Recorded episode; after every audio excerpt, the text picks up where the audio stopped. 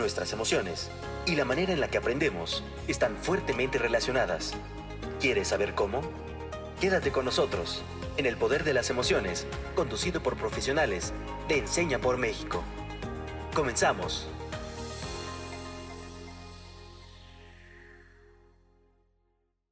Hola a todos, bienvenidos y bienvenidas una vez más al Poder de las Emociones. Este es un programa de Enseña por México, organización de la sociedad civil que busca acabar con la desigualdad educativa. Mi nombre es Jair y yo soy profesional de Enseña por México Generación 2021 y hoy les doy la bienvenida a este episodio en donde estaremos platicando con Juan Talamantes. Hola Juan, qué gusto tenerte en el programa. Cuéntanos un poquito más de ti. Hola, no, muchas gracias a ustedes por la invitación. Siempre se agradecen estos espacios de difusión en donde podemos hablar de estos temas tan ricos que son de psicología.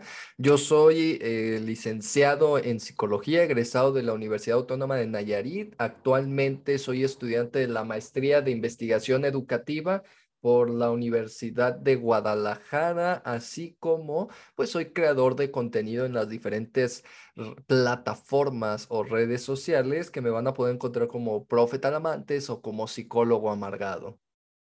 Perfecto, Juan. No, pues muchísimas gracias por, por estar acá. Eh, justo eh, la invitación por ahí corrió, dado que, que te conozco, te andamos ahí siguiendo tu trabajo en redes sociales y sobre todo por esta parte de la eh, yo lo llamo como la divulgación científica. Entendiendo un poquito más todos esos temas y esos eh, palabras técnicas que manejamos, las haces bastante entretenidas y bastante entendibles para, para todos y para todas. Pues muy bien, Juan. No sé si te gustaría empezar con este rebote de ideas. Pues bueno, Jair, yo quisiera preguntarte antes que nada, ¿qué opinas acerca de esto de la psicología dentro de las redes sociales o dentro del Internet?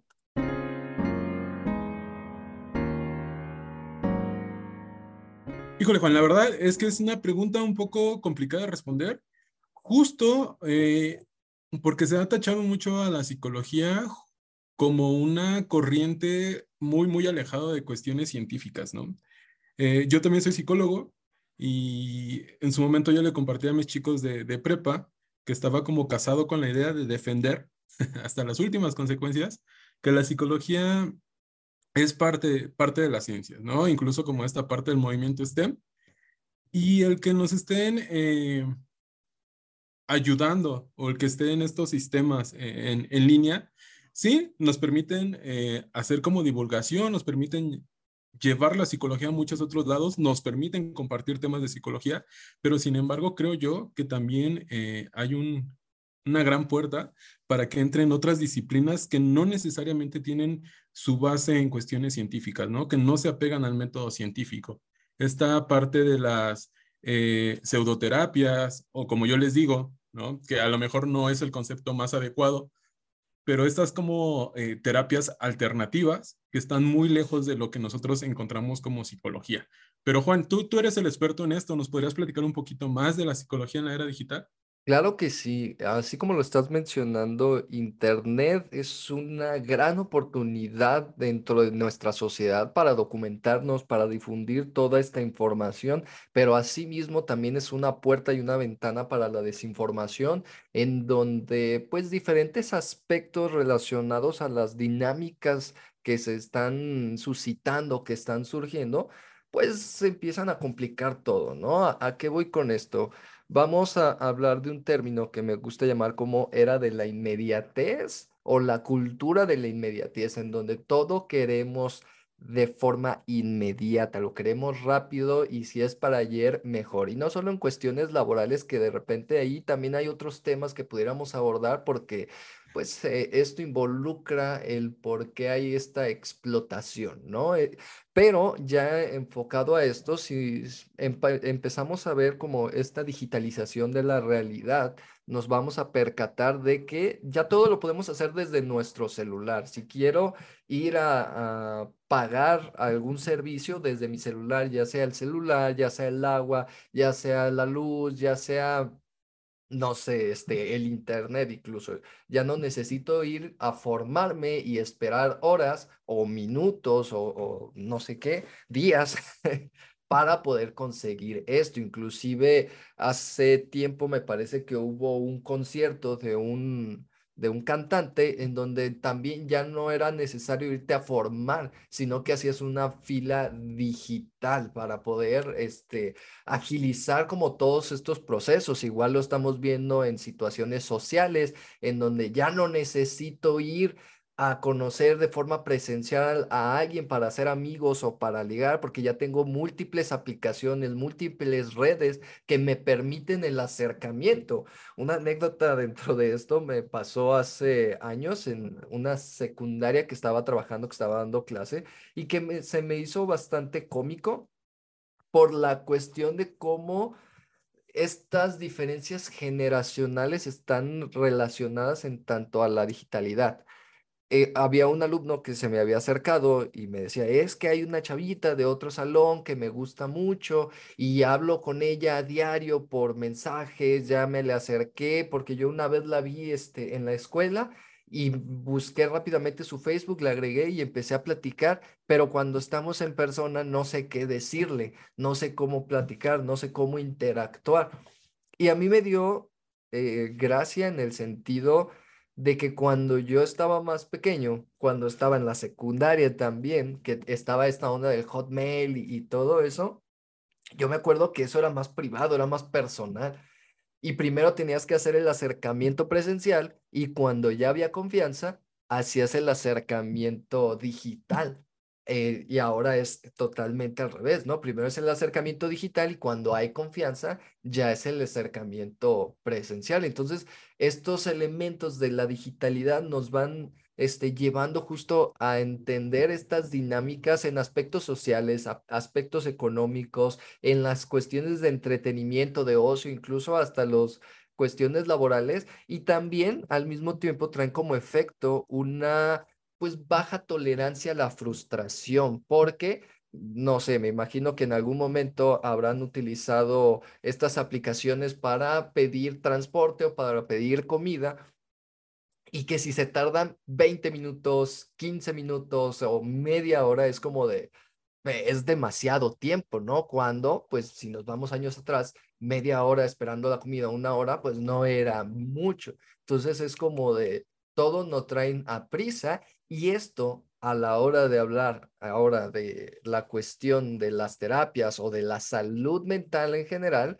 pues si estoy acostumbrado a las cosas rápidas, voy a querer una solución rápida. Aquí empezamos a meter es también las cuestiones de la precariedad laboral, la cuestión de los malos sueldos, ¿en qué sentido?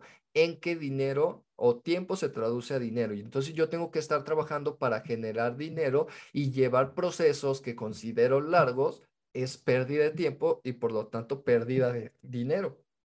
Así que empieza a jugar como todos estos aspectos experienciales, es decir, las microhistorias, estas historias individuales de cada sujeto, pero siempre vistas desde un marco macrohistórico, ¿no? Desde todo un contexto circunstancial, situacional, un contexto social que va pues justamente influyendo o determinando ciertas aristas de la realidad que pueden pues moldear la conducta humana. Entonces, en este sentido, toda esta cuestión de la inmediatez en tengo que recuperarme porque no me, no me puedo permitir sentir mal, pese que hoy hay más información referente a la salud mental, esa misma idea, eh, ah, pasa algo gracioso, antes de continuar con eso, porque está esta idea de que debemos cuidar la salud mental y esa es la idea que está proliferando. Sin embargo, la idea de debo de acudir a terapia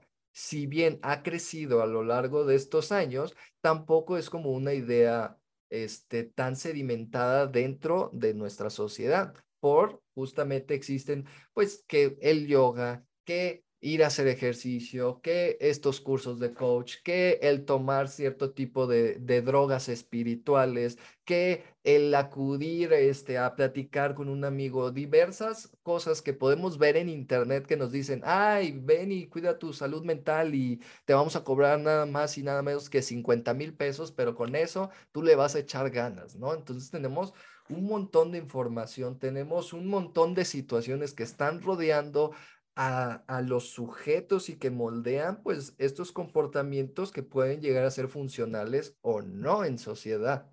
Perfecto, Juan. Así como tú lo mencionas, sí, tenemos eh, esta vía del Internet. O sea, la verdad es que yo también lo considero como, como un aliado.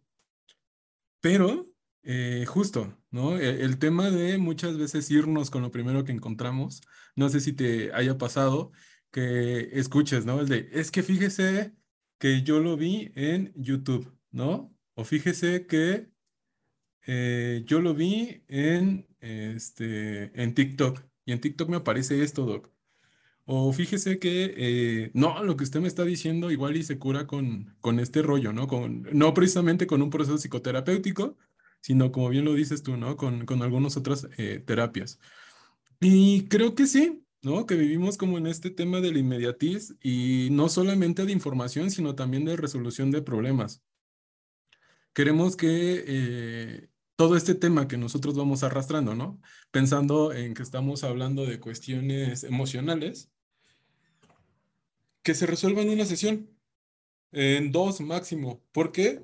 Pues porque ya necesito estar al 100, ¿no? Y, y si es mejor no darme cuenta de las cosas, aquí yo quizás puedo pensar en que si me puede dar una pastillita para olvidarme de lo que está pasando, pues es muchísimo mejor que realmente hacer como todo este, este proceso. Y creo también que a, través de las, de las redes sociales, a través de la era digital, eh, te digo, lo, lo menciono como un aliado porque gracias a esto tenemos más información sobre lo que es la psicología, ¿no? La psicología visto desde esta parte donde entra el método científico y nos dice, ah, ok, pero pues hay que elaborar una hipótesis, hay que diseñar nuestro, nuestro experimento, hay que saber si esas hipótesis en verdad se, se resuelven, no se resuelven, se responden, no se responden. Eh, de alguna manera generar algunas teorías. Nosotros no podemos generar leyes, pero sí podríamos generar algunas teorías y que nos vayan delimitando bien cómo es lo que, que está pasando en, en, la psicología y en la era digital. Y como también tú lo mencionas, y esto también lo quiero rescatar, ¿no? Esta parte de la salud mental.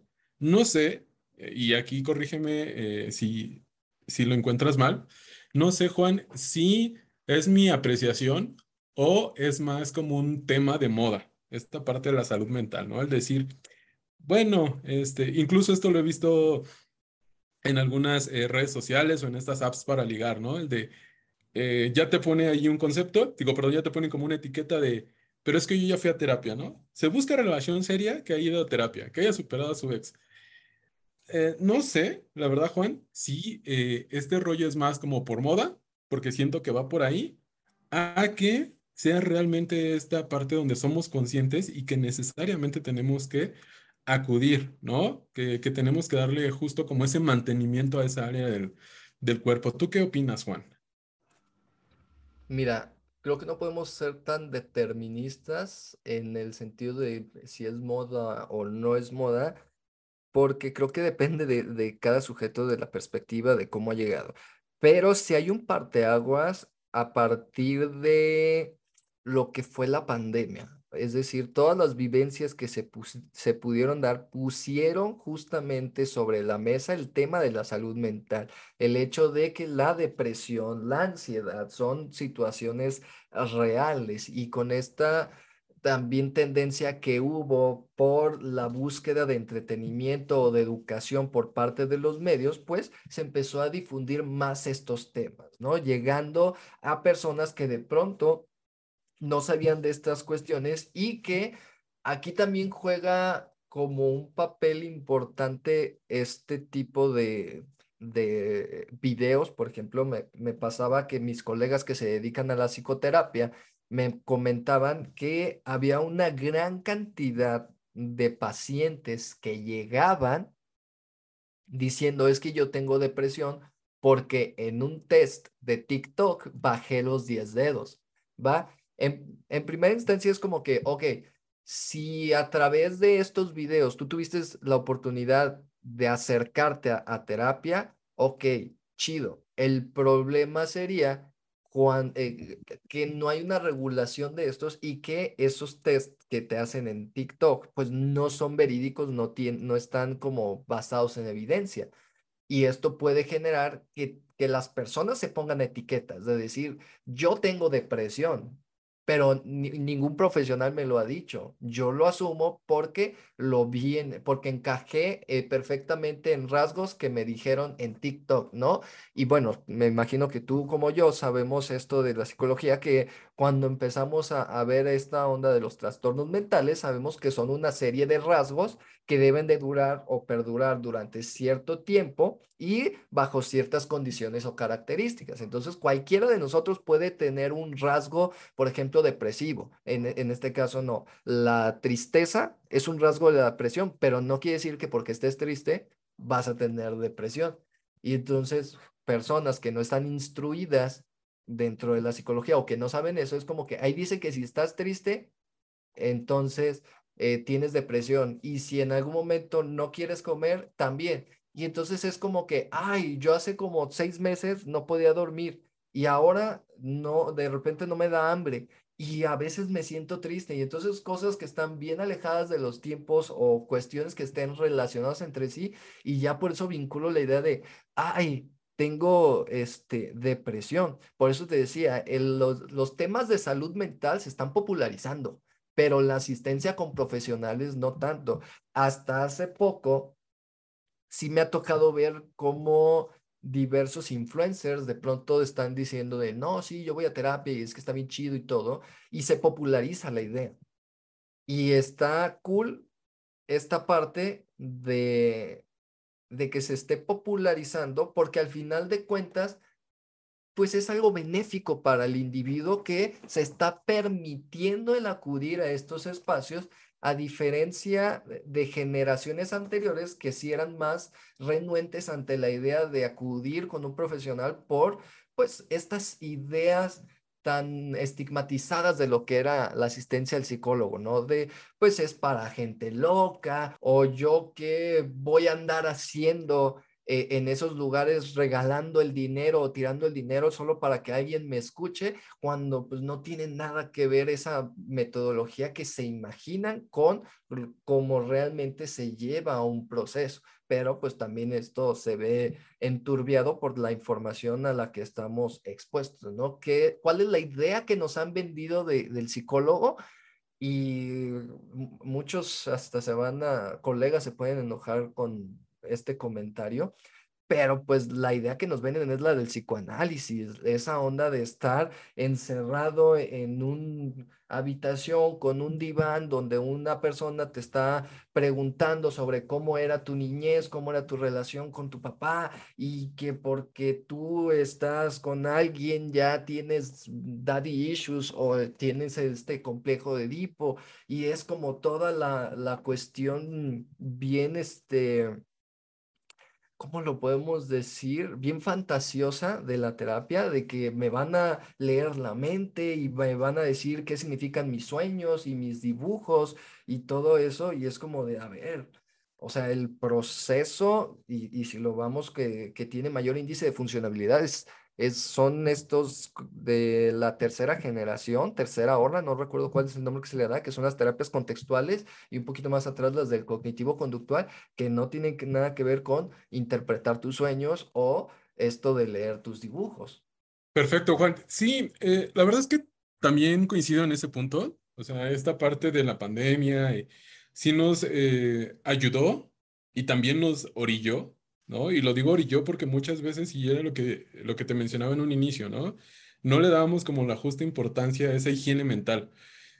Pero derivado de esto, derivado de como todos, eh, todos esos rasgos que empezaron a, salir en la gente o que la gente se empieza a dar cuenta que existen y que están, pues buscan un poquito más de información. Y también eh, coincido en esta parte que no necesariamente acuden al servicio, eh, al servicio mental o al servicio médico, ¿no? Eh, solamente es como de, bueno, me hago a lo mejor consciente un poquito de que tengo este rollo, de que puedo sufrir depresión, o de que a lo mejor como por ansiedad, pero no necesariamente pues busco la ayuda de algún profesional, ¿no? Ya sea de un psicólogo o un psiquiatra. Eh, también creo que, que el poder de los influencers, ahorita que, que mencionaste eso, es bastante grande, ¿no? Y si bien es cierto, hay algunos que, eh, como tú lo mencionas, nos dicen que ir a, terapia es bastante padre, que está chido. Creo que también por ahí hay algunos influencers que, eh, pues tienen ese poder tan grande y nos dicen, ah, sí, pero pues en lugar de ir al psicólogo, ¿no? Porque pues no están locos, a lo mejor tienen algún problema, pues lo pueden solucionar con alguna otra situación.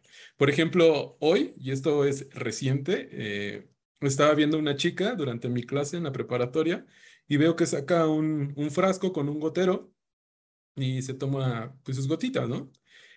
Yo la verdad pensé que era como un tratamiento eh, de medicina, ¿no? Esta parte de eh, homeópata, dije, pues a lo mejor le, le, mandaron sus gotas o algo así. Y al final de la sesión, la verdad es que sí me acerqué y le digo, oye, eh, ¿qué estás tomando?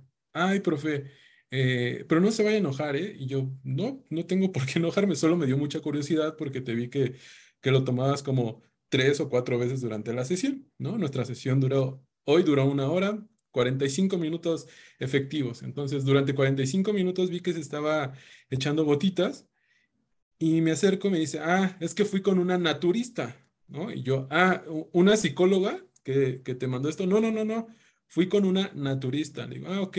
Y me mandó este preparado. Y ya me prestó el frasquito y lo empecé a leer. Y pues efectivamente eran eh, flores de Bach con otros ingredientes. Y pues ahí venía como el diagnóstico, ¿no? Que era ansiedad.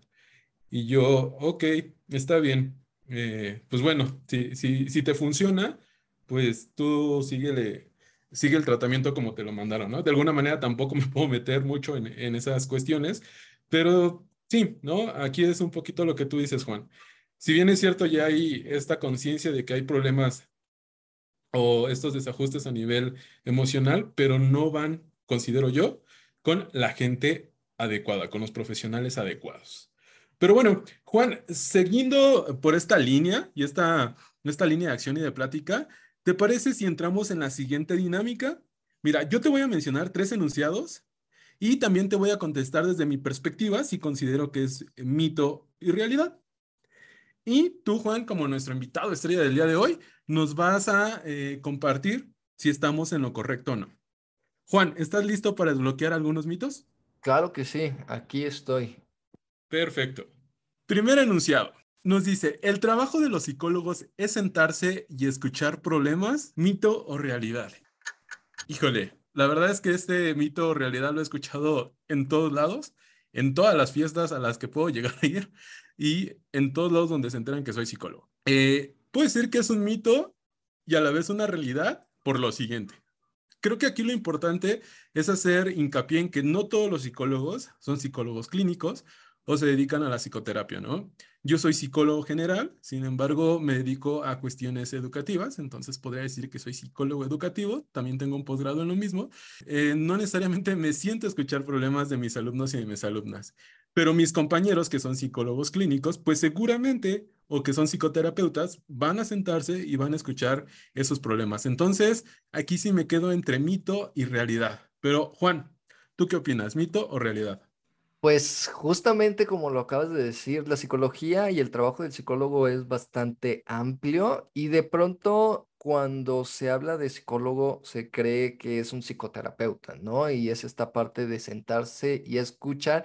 Y si bien son técnicas o prácticas que se llegan a hacer, no es tan sencillo como tal, ¿no? Porque nosotros trabajamos con la información y con los datos que nos proporciona el sujeto independientemente el área, ¿no? A, a través de toda esa información que nosotros vamos recuperando y vamos construyendo por las entrevistas, por los este, test, las baterías que pudiéramos llegar a aplicar para poder entender y diagnosticar la realidad, vamos a eh, elaborar alguna estrategia de intervención basado en los recursos de las personas. Entonces, no es solo me, me pongo a escucharte de manera pasiva y con eso ya espero que te sientas mejor y dándote una palmadita, porque pues no, eso sería lo que cualquier amigo puede hacer y, de pronto incluso este, me, quiero pensar que también te ha tocado escuchar estos comentarios de compañeros o colegas que decidieron estudiar psicología porque eran buenos amigos, ¿no? Cuando pues la realidad eh, dista mucho de eso. Nuestro trabajo, como te digo, es más complejo que eso, más complejo que solamente sentarse y escuchar, sino es hacer un análisis, hacer una evaluación, hacer un diagnóstico con base a lo obtenido a través del individuo y también lo obtenido a través del contexto. Así es, Juan. Sí, sí. La verdad es que eh, preparándome un poquito para este episodio, eh, vinieron bastantes recuerdos de, mi pasado, de mis primeros semestres en la universidad. Y justo, ¿no? Había gente que me decía, no, pues es que yo soy psicólogo, yo voy a ser muy buen psicólogo, porque yo sé escuchar bien y doy unos consejos bien buenos. Y yo, eh, pues en el inicio todos éramos así como, no, pues sí, órale, ¿no? Pero al final de la carrera, ¿no? Como los memes, así como eh, primer semestre, eh, último semestre, te das cuenta que realmente no es eso. O sea, no es que nos capaciten para sentarnos y escuchar problemas. Como tú bien lo mencionas, nosotros partimos de mucha evidencia, evidencia o, o datos que nos da el consultante, el paciente, el usuario, dependiendo del enfoque, y también de la evidencia que nosotros obtenemos a través de la aplicación de, pruebas psicométricas, de baterías, pruebas proyectivas, y pues realmente así es un trabajo. Y como tú bien lo mencionas, y esto quiero que, quede por ahí eh, bastante claro, y sobre todo para la gente que, que va con los psicoterapeutas, nosotros como psicólogos, saliendo de la carrera, no es que ya eh, podamos dar consulta, ¿vale? Eh, nosotros tenemos que formarnos como psicoterapeutas, tener una maestría, un posgrado, una especialización en esta parte de la, de la psicoterapia. Porque también es eso, ¿no? muchos psicólogos se gradúan y así, lo primero que voy a hacer es poner mi consultorio. Y pues no, eh, también hay un código ético, digo, no está como en otros países que está súper instaurado, pero pues nosotros tenemos un código ético que justamente nos habla de eso, ¿no? De nuestra profesionalización y qué recursos y qué tipo de profesional le vamos a brindar a todos y a todas nuestros usuarios. Pero excelente. Vámonos con el siguiente, Juan. Y el siguiente enunciado nos dice, la terapia es para locos, mito o realidad. pues mira, aquí voy a, a un poquito yo solo, porque como te lo decía, eh, en los primeros semestres, bueno, ya cuando estaba en la carrera no era tan así, pero cuando me acuerdo que estaba en la preparatoria, antes de entrar a la prepa, en, la secundaria, en su momento era así como de, no, pues igual y debes ir al psicólogo, ¿no? Eh, y yo no, pues no estoy loco, o sea, y además, ¿para qué? Si los psicólogos ve, ni siquiera pueden resolver sus problemas y eso que son psicólogos. Vas eh, pasando, vas madurando, ¿no? Eh, vas teniendo experiencias de forma personal que te llevan a la reflexión de decir, no, la terapia no es para locos, la terapia solamente es, es un proceso que te va a ayudar quizás por ahí a minorar algún eh, malestar emocional, porque no, necesaria no necesariamente tampoco es que la terapia sea, ay, ya me dejó la novia, tengo que ir a terapia, ¿no? O sea, que sea determinante por algo, quizás por ahí te quieres conocer, quieres conocer esta parte de la orientación vocacional, quieres conocer eh, más sobre ti, pues también está padre darte esa, ese chance para ir a, a, un proceso terapéutico. Así que yo digo que es totalmente un mito. La terapia no es para locos. Pero Juan, tú dinos, ¿qué piensas de esto? Pues exactamente lo mismo, mi buen.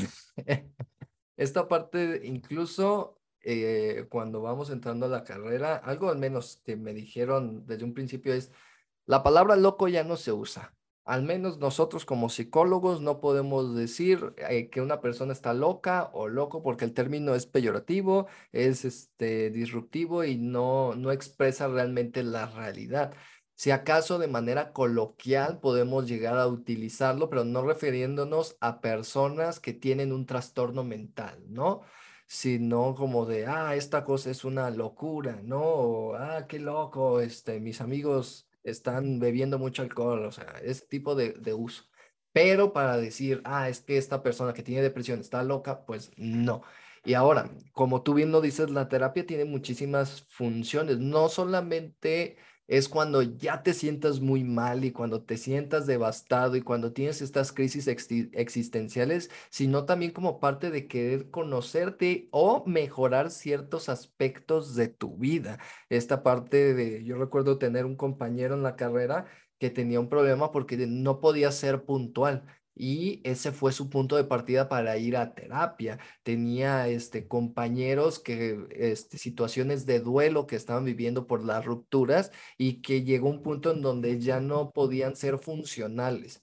El hecho de que ya no se querían levantar de la cama, que ya no estaban comiendo, que ya no estaban conviviendo con otras personas, que estaban dejando de ir a la escuela y que pues eh, optaron por buscar eh, ayuda, así como también situaciones que pudieron ser un poquito más fuertes, este, al menos donde en la ciudad donde yo residía, hubo un tiempo que fue cuando yo estaba estudiando en la universidad, que pues el crimen organizado estaba a tope, ¿no? Entonces a cada rato se escuchaban balaceras, a cada rato veíamos cómo les quitaban los carros a las personas, a cada rato escuchábamos de que alguien este, cercano a nosotros fallecía por haber estado en el lugar equivocado y que era daño colateral. Entonces, pues eran situaciones bastante fuertes y que pues, la ventaja que teníamos los que estábamos estudiando psicología era darle ese valor a asistir a terapia sin poner tanto, eh, tantos muros, tantos obstáculos para decir, ay, sí voy o no voy, como lo pudieran hacer personas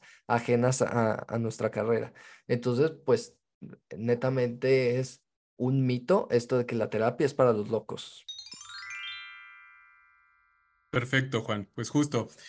Creo que en, en, estas partes hemos coincidido bastante. Y vámonos con el último enunciado, y el último mito o realidad nos dice más o menos así. ¿Cualquiera puede ser psicólogo? Híjole, Juan, la verdad es que esta está bastante complicada, o a mí se me hace bastante complicada, porque eh, según yo, desde una perspectiva bastante personal, eh, los psicólogos debemos de tener algunas características específicas. Sin embargo, creo que también esas características específicas se pueden ir entrenando a lo largo de, nuestra preparación, es decir, a lo largo de la universidad y también de la experiencia laboral y propia del ser humano. Aquí yo te podría decir que es una verdad, porque, ¿no? Hablando desde mi experiencia, yo cuando estaba estudiando la, preparatoria, estudié en el sistema de, de la UNAM y por lo tanto estábamos en áreas ya en los últimos semestres. Yo estaba estudiando en el área 1, que es eh, físico-matemáticas, y por ahí mi aspiración o lo que yo quería hacer en ese momento, justo era químico petrolero, que dista un poquito o un mucho de lo que ahora hago como psicólogo educativo. Sin embargo, conocí la psicología justo en esos dos últimos semestres y de ahí me enamoré eh, de la psicología. Si bien es cierto, yo no tenía tanto esta cuestión de eh, de leer eh, los textos o grandes obras, porque pues también los psicólogos leemos mucho, ¿no? Pero tenía la habilidad por ahí de sacar números cuando tratábamos eh, datos estadísticos, ¿no? O manejar softwares como el SPSS y sacar como todo, ya sabes, ¿no? La meiosis, la curtosis y, y las curvas de distribución. Entonces, me voy a quedar con que es verdad. Cualquiera podemos ser psicólogos, pero bueno, nos encantaría escuchar, Juan, ¿tú qué opinas sobre este tema? Pues por supuesto, esta parte de tener las capacidades, me parece que todo mundo, pero también hay que tener en cuenta que no todos tenemos el perfil, ¿sabes? Y habrá personas que de pronto se metan a la carrera y se den cuenta que no es lo suyo, que no es algo que les agrada y esas personas deben de, poder tener esta apertura, aunque estén en tercer semestre, en séptimo semestre, en noveno semestre, decir, pues no me gustó, puedo hacer un cambio. O sea, no, no les pasa nada grave, digamos, el hecho de decir, voy a cambiar de carrera. Y no porque no vayan a ser buenos eh, profesionales, ¿no? Hay mucha gente que es muy dedicada a pesar de que no, no es de su agrado la carrera, sino en esta cuestión vocacional, ¿no? De decir, busca lo que realmente te llene, lo que realmente te gusta y explota esas habilidades que puedes llegar a tener. Y de igual forma, pues también tenemos colegas que pues prácticas éticas no llegan a tener porque nunca se han leído lo que es el código ético. He tenido bastantes eh, colegas, no amigos ni, ni conocidos tal cual, que de pronto por esta necesidad económica los ves haciendo prácticas que pues desde un marco ético ya no están permitidos, porque hay que entender una cuestión.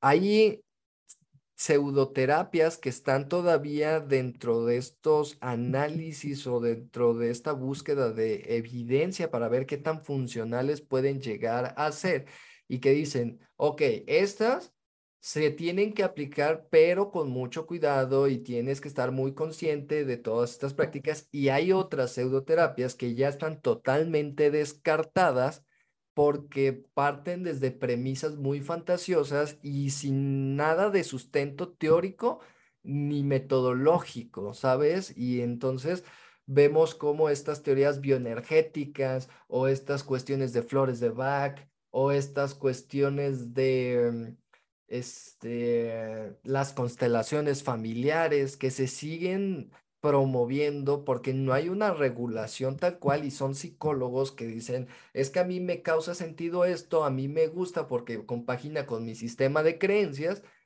y dices, es que, a ver, no, no va por ahí, si te gusta e, en ese sentido, vale, pero no es para que lo metas dentro de tu práctica psicológica y de todos modos, aunque no seas psicólogo, este tipo de prácticas deberían de, ay, puede sonar bien drástico, pero dejar de, de impartirse, porque, bueno, no sé si has leído sobre las constelaciones familiares, pero si te metes a, a buscar un poquito, tiene mucha influencia judeocristiana.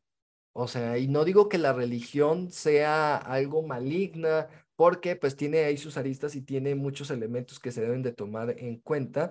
Y en esta parte hay que entender que nosotros no somos una religión, nosotros no somos un sistema de creencia, nosotros somos una ciencia que tiene todo su marco teórico y su marco epistemológico, que tenemos una serie de metodologías y técnicas que están fundamentadas y que no es porque nos, no es algo que nos estamos inventando de, ah, ahora vas a hacer esto. Si bien hay algunas prácticas de psicólogos que distan mucho de esta aplicación científica, pues esto no es culpa de la psicología, no es culpa de estas personas que de pronto pues se empiezan a, mover en entornos muy turbios en tanto a, a las pseudoterapias, ¿no?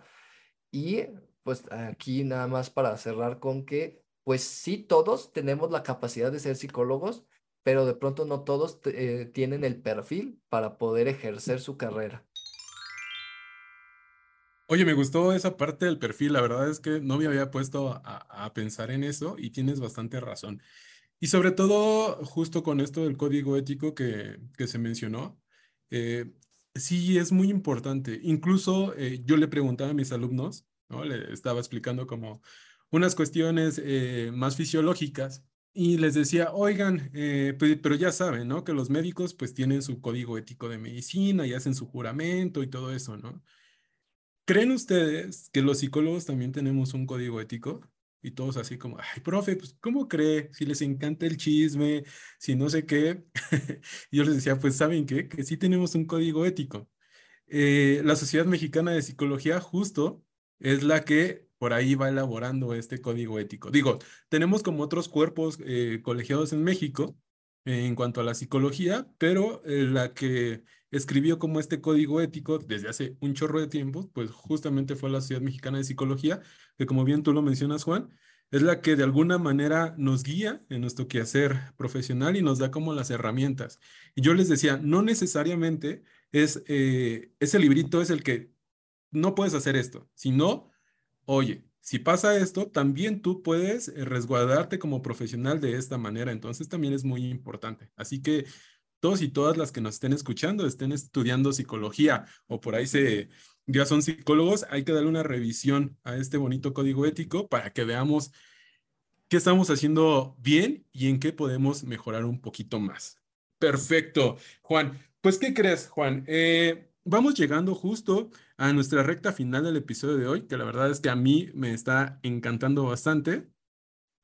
Y en este punto, yo quisiera preguntarte, Juan, ¿qué desbloqueaste el día de hoy? Después de este rebote de ideas, después de checar estos mitos o realidades, ¿qué te llevas del episodio de hoy? Ya me sentí e, en la universidad cuando terminaba mis clases. ¿Con, qué llegaste y con qué te vas? Pues mira, algo que me llevo justamente es esta tranquilidad de que existen estos espacios para la difusión de información y todo dentro de, un marco epistemológico, un marco científico que nos da pauta para poder entender justamente qué es y qué no es psicología. Muchísimas gracias, Juan, por esas palabras. La verdad es que sí, nosotros como, eh, como el podcast, El Poder de las Emociones, siendo un, un producto de Enseña por México, lo que buscamos es llevar conocimiento a todos y a todas y sobre todo también eh, dar difusión a estas disciplinas que muchas veces las tenemos estigmatizadas afuera de las disciplinas STEM, ¿no? Ya sabes, matemáticas, ingenierías, estadísticas, pero que también la psicología la podemos ver desde una perspectiva y se tiene que ver desde una perspectiva científica, desde donde nosotros podemos eh, elaborar o aplicar estas, eh, estos procesos de psicoterapia con base en evidencia. Y yo, la verdad, Juan, la verdad, lo que me llevo el día de hoy es, como dices tú, aparte de tranquilidad, muchísima alegría. Considero que estamos haciendo bien las cosas, que, que los profesionales, los psicólogos y psicólogas actuales están haciendo muy bien las cosas. No digo que los psicólogos de antes no, pero creo que ahorita nos estamos apegando a muchísimas corrientes con base científica, ¿no? Que si bien es cierto, está la otra contraparte, como estas eh, terapias o pseudoterapias, pero también nosotros es nuestro quehacer y nuestra chamba diaria, desde el aula de clases, por ejemplo, y también desde nuestro quehacer profesional, ir derribando y ir sobre todo demostrando el por qué la psicología se tiene que ver como una ciencia y por qué todo lo que se ocupa en procesos psicoterapéuticos tiene que tener una evidencia científica. Esa es lo que me llevo el día de hoy. Y bueno, audiencia, antes de irnos, quisiera dejarles una preguntita de reflexión. Y la pregunta va en torno a lo siguiente. ¿Qué tanto tú te has preocupado por tu salud mental? Y quisiera dejarlos con esta frase que nos dice más o menos así. La educación es lo que sobrevive cuando has olvidado lo que has aprendido. Eso nos lo dijo Frederick Skinner. Juan, antes de irnos, por favor, dinos dónde te podemos encontrar, en qué proyectos estás colaborando. Háblanos un poquito más de ti. Este es tu espacio, Juan. Bueno, a mí me pueden encontrar en prácticamente todas mis redes sociales como arroba profetalamantes, YouTube, Instagram, TikTok y Twitter. Y en Facebook me pueden encontrar como psicólogo amargado. Eh, ahí he estado subiendo pues el contenido eh, más emblemático y así como videos. Este, y pues proyectos ahí, ahorita traigo eh, unos, pero apenas está en diálogo con patrocinadores y todo para este, llevarlo a un nivel un poquito más formal. Muchísimas gracias, Juan. Y audiencia, ya saben, si necesitan un poquito más de, de información sobre Juan Talamantes o el profe Amargado, búsquenlo en sus redes sociales. La verdad es que su contenido está, está bastante bueno y en cuestiones de psicología, pues está mucho mejor. Así que recuerden que El Poder de las Emociones es un programa de Enseña por México, organización de la sociedad civil que busca acabar con la desigualdad educativa. Muchísimas gracias a todos y a todas. Nos escuchamos en el próximo capítulo. Bye.